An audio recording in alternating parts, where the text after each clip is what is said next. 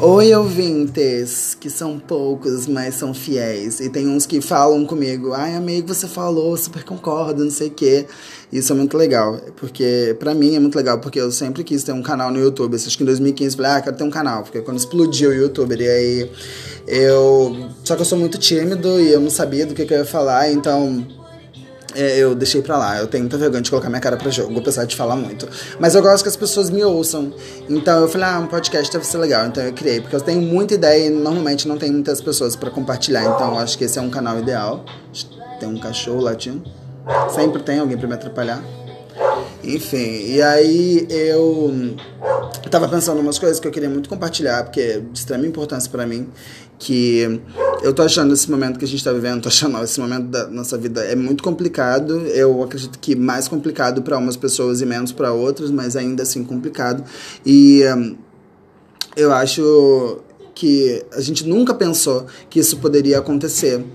E tá acontecendo, a gente não se preparou e agora a gente tem que lidar com isso. Eu, toda vez que eu pensava em crise a nível mundial, eu sempre pensava eu bem velhinho e eu, alguma coisa como uma crise hídrica ou algo voltado para uma escassez de alimentos, mas nunca uma doença que fosse atingir a quantidade de pessoas que atingiu e ainda está atingindo, né? Porque a gente está aí acompanhando os números e ele só cresce e é bizarro.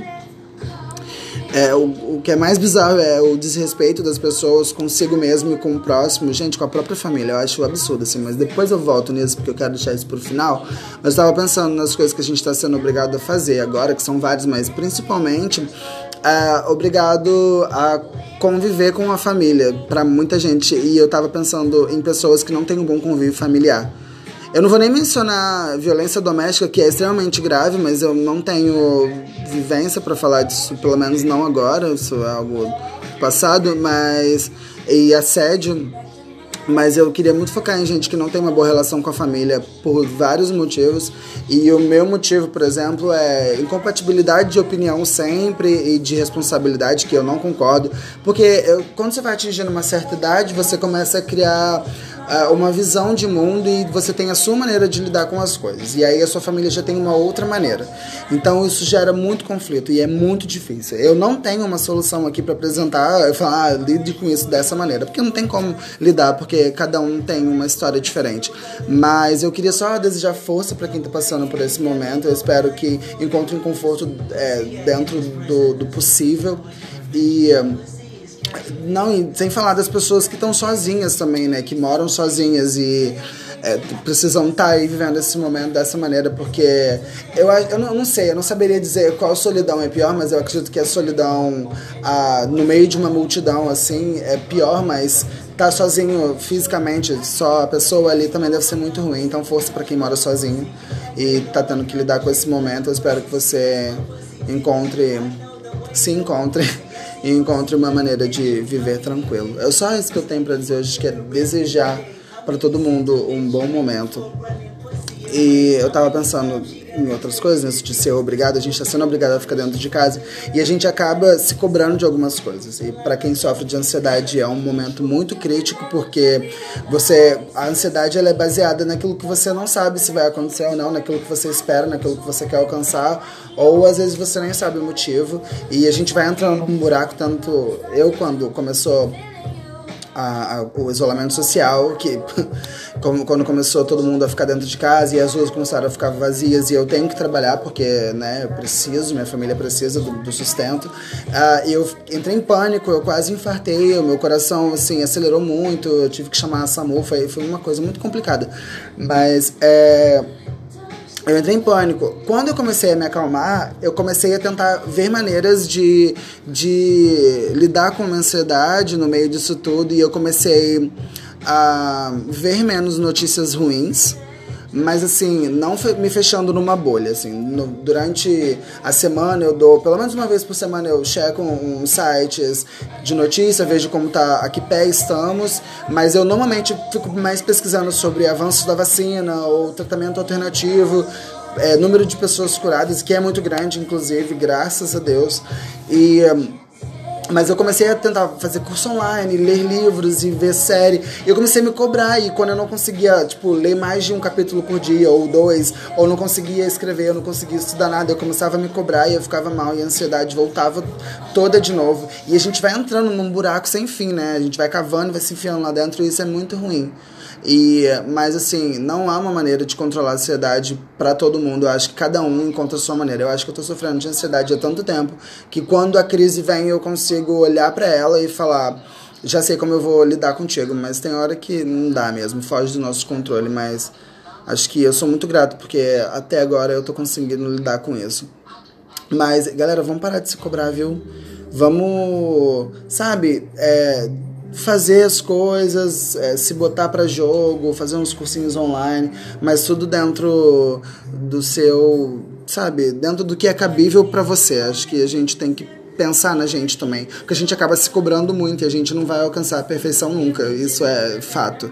E é melhor a gente começar a agir de acordo com o nosso limite, e isso é, é extremamente importante para todo mundo, seja quem sofre de ansiedade, seja quem não sofre, em qualquer situação da vida. É, outra coisa que eu estava pensando é no desrespeito às pessoas. É, eu tenho um exemplo claro dentro de casa, porque minha família não está respeitando o isolamento social. E é absurdo para mim, porque eu sempre fui paranoico com doença, eu tenho bolsinhas de remédio, eu vivo tomando coisa para poder aumentar a imunidade, não gosto de sair no frio, essas coisas. E minha família, o oposto e agora mesmo eu tive uma situação onde eu sentei, conversei com os meus irmãos e falei para eles o que eu acho e eles cagaram. Foram embora, falaram aham e saíram. E eu vou só falar o que eu falei para eles porque eu tô muito indignado com tudo que tá acontecendo. O e ninguém tá respeitando. Eu acho que assim, o isolamento social não é um privilégio só nosso, é, um, é uma questão mundial, todo mundo passando por isso, e inclusive, é claro que não romantizando o problema todo, mas eu acho que depois de tanto tempo os países tentando um se sair melhor do que o outro, tá todos os países, bom, todos não, alguns, mas assim, uma grande maioria trabalhando com um único propósito, e isso é muito bom. Eu acho que é o momento de ressignificar coisas, a gente. Precisa ver o problema, encarar ele como ele é, mas também tentar tirar alguma coisa positiva disso, e é isso que eu tenho tirado. É o mundo inteiro trabalhando com o mesmo propósito, e eu espero que a gente alcance, até porque a gente está no século XXI, a ciência já avançou muito, temos aí uh, tecnologias bastante avançadas para isso, e isso me dá uma ponta de esperança. Mas voltando a falar do desrespeito das pessoas, eu fico indignado quando eu vejo Instagram de amigos meus, até minha própria família, que eu cheguei em casa um dia, tava tendo 15 pessoas aqui na sala, e foi, entrei em pânico mas é muito absurdo o desrespeito das pessoas, porque é um negócio muito óbvio. Como eu disse, não é um privilégio só nosso, tá todo mundo passando por essa situação. E aí a gente ainda assim fura o isolamento. Parece que o isolamento social foi surto coletivo, que falaram, tá tendo isolamento social, mas na verdade não teve, porque quando você sai nas ruas, as ruas estão completamente lotadas. E assim, é muita falta de empatia com as famílias que perderam os entes queridos, com quem morreu, com o pessoal da saúde que está tendo que trabalhar porque não tem outro jeito, eles precisam cuidar das pessoas que estão doentes.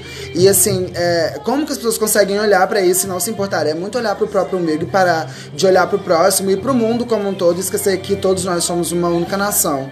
E assim, é, é, muito trocar uma vida inteira por 3, 4 horas de divertimento. Então, assim, eu não sei em que momento que as pessoas olham para tudo e falam: ah, eu não vou me importar hoje, eu vou pra uma resenha, mas tá tudo bem e vou voltar para casa, tá tranquilo. Sendo que tá sendo irresponsável consigo mesmo, com quem encontra e com a própria família quando volta para casa. Então, assim, eu acho que todo mundo deveria colocar a mão na consciência, porque tudo que tá acontecendo é um absurdo.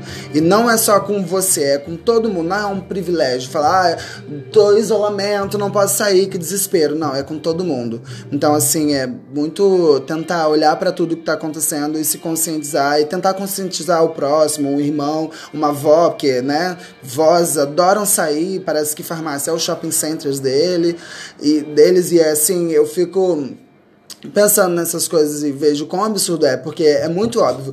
Quanto mais gente infectada, mais tempo vai durar o isolamento social. Não porque vai ter, ter encontrado uma cura ou um tratamento se todo mundo ficar dentro de casa, mas pelo menos o sistema de saúde vai ter como atender todo mundo. E isso é muito óbvio. E todo mundo quer que isso acabe logo, todo mundo quer que as coisas se resolvam, mas não tem o, o mínimo de bom senso para ficar dentro de casa e deixar tudo se ajeitar até a gente conseguir voltar a funcionar normal, com restrições, lógico, mas voltando aos poucos. E assim, é só tô muito indignado mesmo. Eu queria muito botar isso pra fora. inclusive. É, é, muito ruim porque o ser humano quer, mas o ser humano não faz por onde. Então, assim, queria entender qual é esse conceito. E acho que é só isso mesmo. Acho que eu tô muito indignado, acho que eu não tenho nem mais o que falar. É só um, esse foi um desabafo e um clamor. Tipo, galera, pelo amor de Deus, vamos ficar em casa, para de fazer resenha, porque tá muito feio, tá muito ruim a gente vai sofrer muitas consequências com isso. A gente está gastando aí dinheiro cada vez mais na área da saúde, porque precisa comprar equipamento para os hospitais, remédios, pagar o salário de quem está lá trabalhando, e ao invés de investir em pesquisa. Claro que isso poderia ter feito no passado, o governo falhou muito com isso, mas é, agora não, é, não tem como a gente ficar pensando nisso, tem que pensar no que é agora, o que é emergencial. E emergencial é ficar dentro de casa Vamos ficar em casa, vamos se proteger, vamos se higienizar. Porque até quem tá na rua trabalhando com máscara, se protegendo, tá sujeito a isso. Então você que tá indo pra uma resenha com seus amigos, seja no meio do mato, seja onde for, você tá sujeito a isso também. Então, assim, é, começa a se preocupar mais consigo mesmo, começa a se amar mais. E porque parece que é um não gosto de mim, vou pra rua. É assim que eu consigo enxergar isso. Então, vamos querer, tá? Beijos para quem ouviu até aqui. E tenta passar isso pra frente para tentar conscientizar as pessoas. Eu acho que é extremamente importante. É um desabafo, mas eu acho que dá para conscientizar, porque eu sinto que o que eu falei eh, foi importante. Tá? Beijo, gente. Tchau.